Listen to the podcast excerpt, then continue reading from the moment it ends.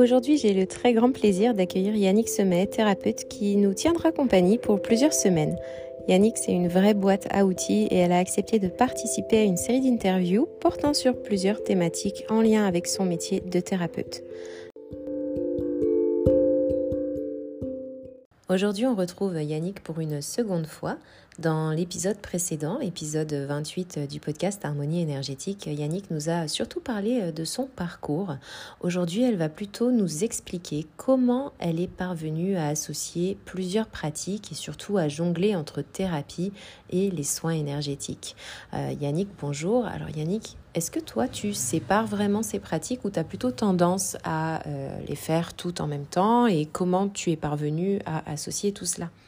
Alors, je, vais être très claire, au début, c'était un peu compliqué parce qu'au début, j'ai voulu faire comme les thérapeutes classiques. Donc, du coup, euh, c'était une séance d'énergétique et tout ça. Et en fait, je ne sais pas faire du tout. Euh, naturellement, je mélange tout. Du coup, euh, bah, j'arrivais pas à m'en sortir, par exemple, tout simplement euh, sur le prix des séances, en fait. Euh, donc très vite, je me suis dit, tout est au même prix, comme ça, je peux faire tout ce que je veux pendant la séance et je le fais au feeling, en fait.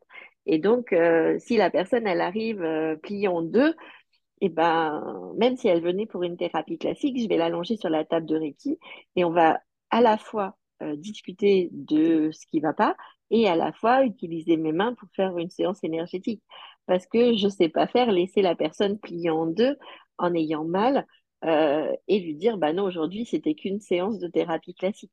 Tu vois, ça, je ne sais pas faire. Euh, cette semaine, j'ai eu un monsieur qui avait mal au dos. Il est arrivé pour un mal de dos et bizarrement, on a commencé à travailler sur un arrêt de cigarette. Et en fait, ça l'a fait rire parce que je discutais avec lui, je commençais à poser des questions, à déposer des questions. Et d'un coup, il a pris un fou rire. Et je lui dis, ah oui, je sais je suis trop indiscrète. Il me dit non, non, c'est bien.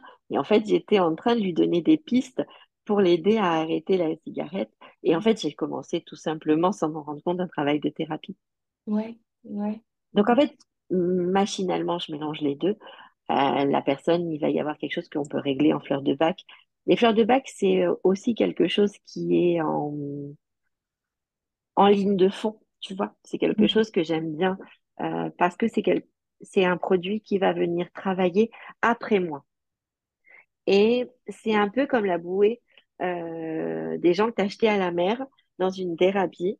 Et euh, s'il n'y a pas les fleurs de bac, ils n'ont pas de bouée. Alors, ceux qui me connaissent bien vont me dire si, si, il y a toujours Yannick dans la poche parce que Yannick, on peut euh, décrocher notre téléphone, notre mail, notre texto.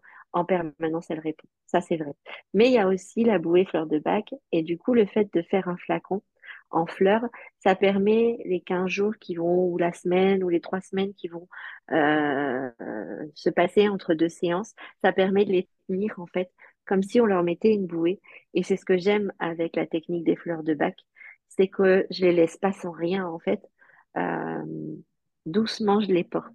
Et ce que j'aime moi dans ma manière de faire de la thérapie, c'est de jamais abandonner les gens. Et c'est toujours de les avoir avec moi un petit peu pour les tenir comme une canne, comme une bouée. Et le jour où je sais qu'on peut enlever la canne et la bouée, je l'enlève tranquillement. Mhm. Mais j'aime pas les laisser sans rien parce que je sais que euh, en thérapie, on peut très vite recouler. Et c'est très violent. Et c'est quelque chose que je n'aime pas faire. J'aime pas cette violence. Donc, si on me le permet, ben, j'aime bien mettre quelque chose dessous pour éviter les, les, les rechutes trop brutales. En fait. Donc c'est pour ça que je peux faire du Reiki, euh, comme je peux faire de l'hypnose, comme je peux faire, euh, vous pouvez sortir avec un flacon ou j'envoie un flacon fleur de bac sur une même heure en fait. Je peux faire les trois, mmh. pas les quatre même parce que je vais discuter donc je vais faire les quatre. Tout à fait, c'est un peu comme ça qu'on peut le résumer. Euh, il y a des gens qui arrivent en me disant je veux faire de l'hypnose au téléphone. je leur dis ok venez on verra. Et en fait souvent c'est pas forcément ce qui sort pour le moment. On en fera, mais c'est pas forcément la méthode qui est plus adaptée sur l'instant. Et ça, après, je leur explique tranquillement. Euh, parce que souvent les gens ils arrivent avec une idée en tête, ils ont entendu, ils ont une amie qui a fait, ils ont mais la problématique de l'amie, ce qu'ils ont entendu, c'est pas forcément leur propre problématique. Donc euh, il faut qu'on Il faut juste arriver à les conseiller et à leur ramener ce qui, sur l'instant, est le plus efficace et qui va leur apporter le plus de bien-être, en fait. Donc, en fait, une personne, elle se présente avec une problématique et toi, tu remontes à la cause. On peut, euh, on peut donc se présenter avec un souci. Mais euh, toi, tu vas vraiment aller travailler sur ce qui se présente à toi. Donc, il se peut qu'il y ait d'autres choses euh, qui ressortent. C'est bien ça? Tout à fait. en fleurs de bac, on utilise le modèle de l'oignon. On explique que les fleurs de bac, elles équilibrent les couches de l'oignon les unes après les autres. C'est un peu ça. Et puis, il y a des fois, euh, la problématique avec laquelle les gens arrivent, c'est un symptôme. C'est pas la cause. Mhm, Mais en Reiki, tu peux le retrouver aussi, c'est-à-dire les gens, ils vont dire, euh, j'ai mal euh, à tel endroit de la fesse. Et en fait, quand toi, tu passes la main, tu dis, ah non, en fait, euh, c'est la vertèbre au milieu du dos qui est coincée et qui va tirer sur le fessier. Tu vois? Ouais, ouais, c'est ça. Ou, ah, mais en fait, moi, ce que je sens, c'est plutôt au niveau du foie. Mais ça tire sur le dos qui va tirer sur... Et en fait, c'est souvent ça. eux, ils arrivent avec un symptôme. Et c'est notre travail de thérapeute d'aller les amener à la vraie raison de leurs symptômes, euh, qui n'est pas forcément le symptôme. Ça, on le voit beaucoup avec les enfants. Euh, les gens qui me connaissent bien te diraient, si tu lui amènes ton enfant, tu te retrouves en thérapie chez Yannick. Euh, et c'est vrai, parce que souvent les enfants sont le symptôme de notre propre mal-être à nous. Moi, les enfants, je les soigne à travers leur maman et leur papa. En fait, eux, le travail, s'il n'y avait pas la problématique des parents, j'en ai pour deux minutes, en fait. C'est très vite euh, réglé hein, pour une ou deux séances. Mais si le parent, il ne règle pas sa propre problématique, il réactive le symptôme chez l'enfant en permanence. Alors du coup, bah, je rebondis un peu sur ce que tu viens de nous expliquer. C'est vrai que des fois, on a l'impression qu'il faut travailler sur les enfants.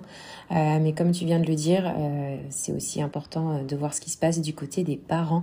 Et si on essaye d'aller un peu plus loin, est-ce que dans tes pratiques, en tout cas, est-ce que tu considères que l'environnement est aussi quelque chose qui devrait être travaillé. Et est-ce qu'il t'arrive, toi, de travailler un peu sur, sur l'impact des lieux euh, l'impact que qu'un logement peut avoir aussi euh, sur les personnes? Oui, ça m'arrive.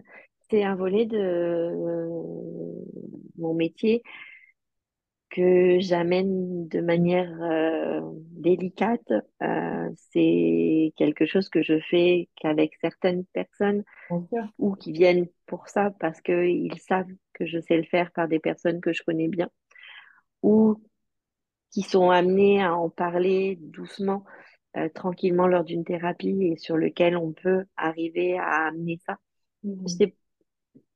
C'est quelque chose que je fais régulièrement. Après, euh, j'essaye de le faire. Euh, comment je vais dire ça? En étant le plus rationnel possible. Oui, ouais, ouais, bien sûr.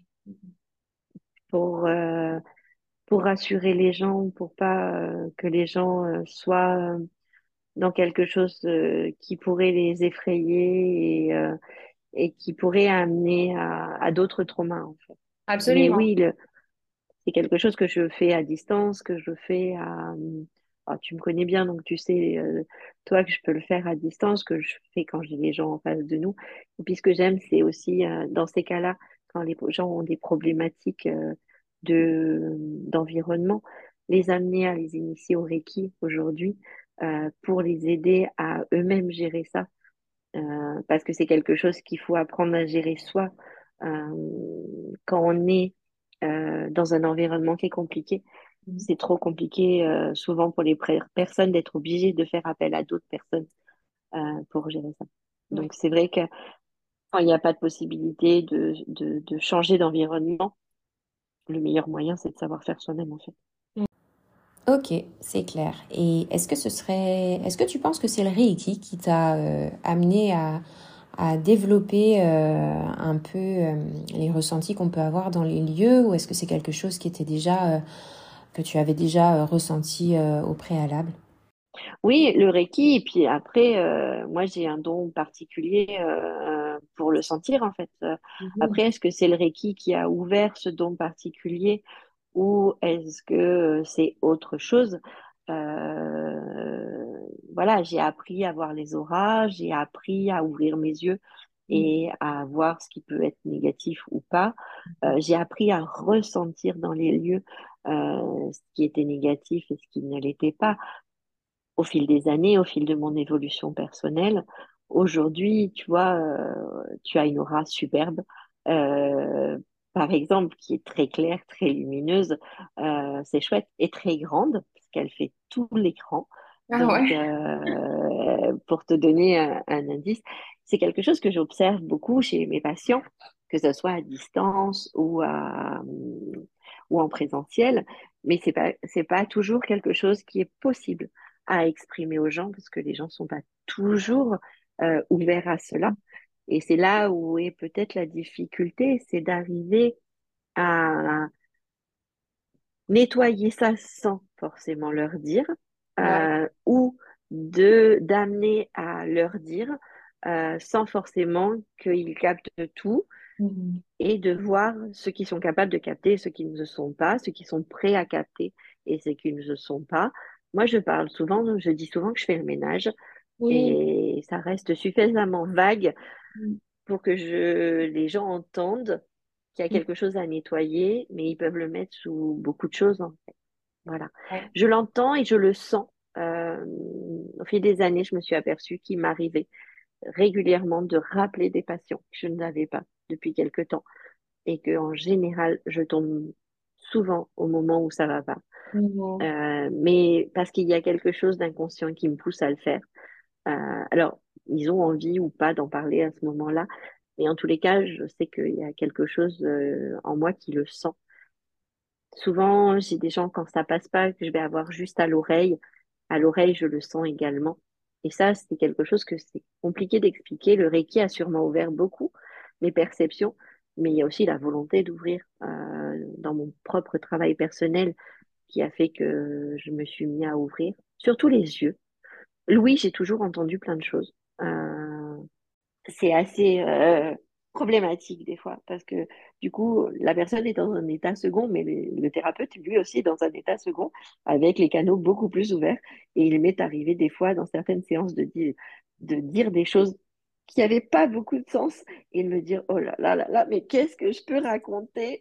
Et en fait, ça sort tout seul. Ouais. Voilà. Donc, euh, et les yeux, ça a été plus long, plus dur. Euh, aujourd'hui, c'est ouvert. Mhm. Mais euh, voilà, ça a pris du travail. C'est vrai que doucement, j'essaye de, je l'utilise comme il me semble le plus adapté à la personne. Quand tu parles que tu arrives à percevoir les auras, donc tu as parlé de ce que tu ressens, est-ce qu'on pourrait parler un peu de, de clairvoyance dans ces cas-là? Si tu veux, après, moi, je dis que Laura, tu peux t'entraîner et réussir à le faire. Entraîne-toi sur, euh, sur des arbres. On voit très facilement l'aura des arbres. Moi, je me suis pendant des années entraînée à regarder l'aura des arbres. Mhm. Euh, tu vois les arbres qui sont malades euh, parce qu'ils ont une aura qui est toute petite et puis les arbres qui vont bien, qui ont des très grandes auras. Euh, c'est très intéressant à faire.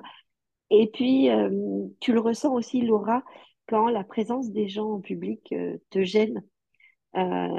Si toi, tu as une aura qui est assez grande, euh, et c'est ce que j'ai pu m'apercevoir à certains moments de ma vie, euh, quand moi je vais bien, j'ai une aura qui est assez volumineuse. Du coup, les gens ont des auras qui rentrent dans la mienne, et en fait, des fois, c'est un peu embêtant. Ouais. Voilà, ils n'ont pas des auras qui sont toujours euh, agréables.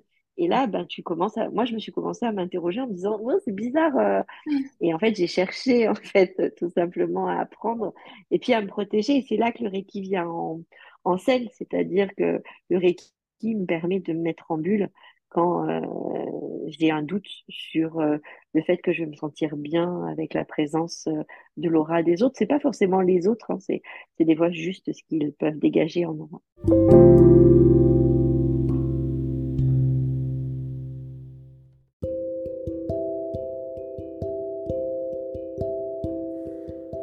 Merci Yannick. On se retrouve euh, la semaine prochaine pour un nouvel épisode d'Harmonie énergétique. Si vous souhaitez retrouver Yannick, euh, vous pourrez vous rendre dans les notes euh, de cet épisode où vous pourrez retrouver son adresse email. Je vous dis à très vite et prenez soin de vous.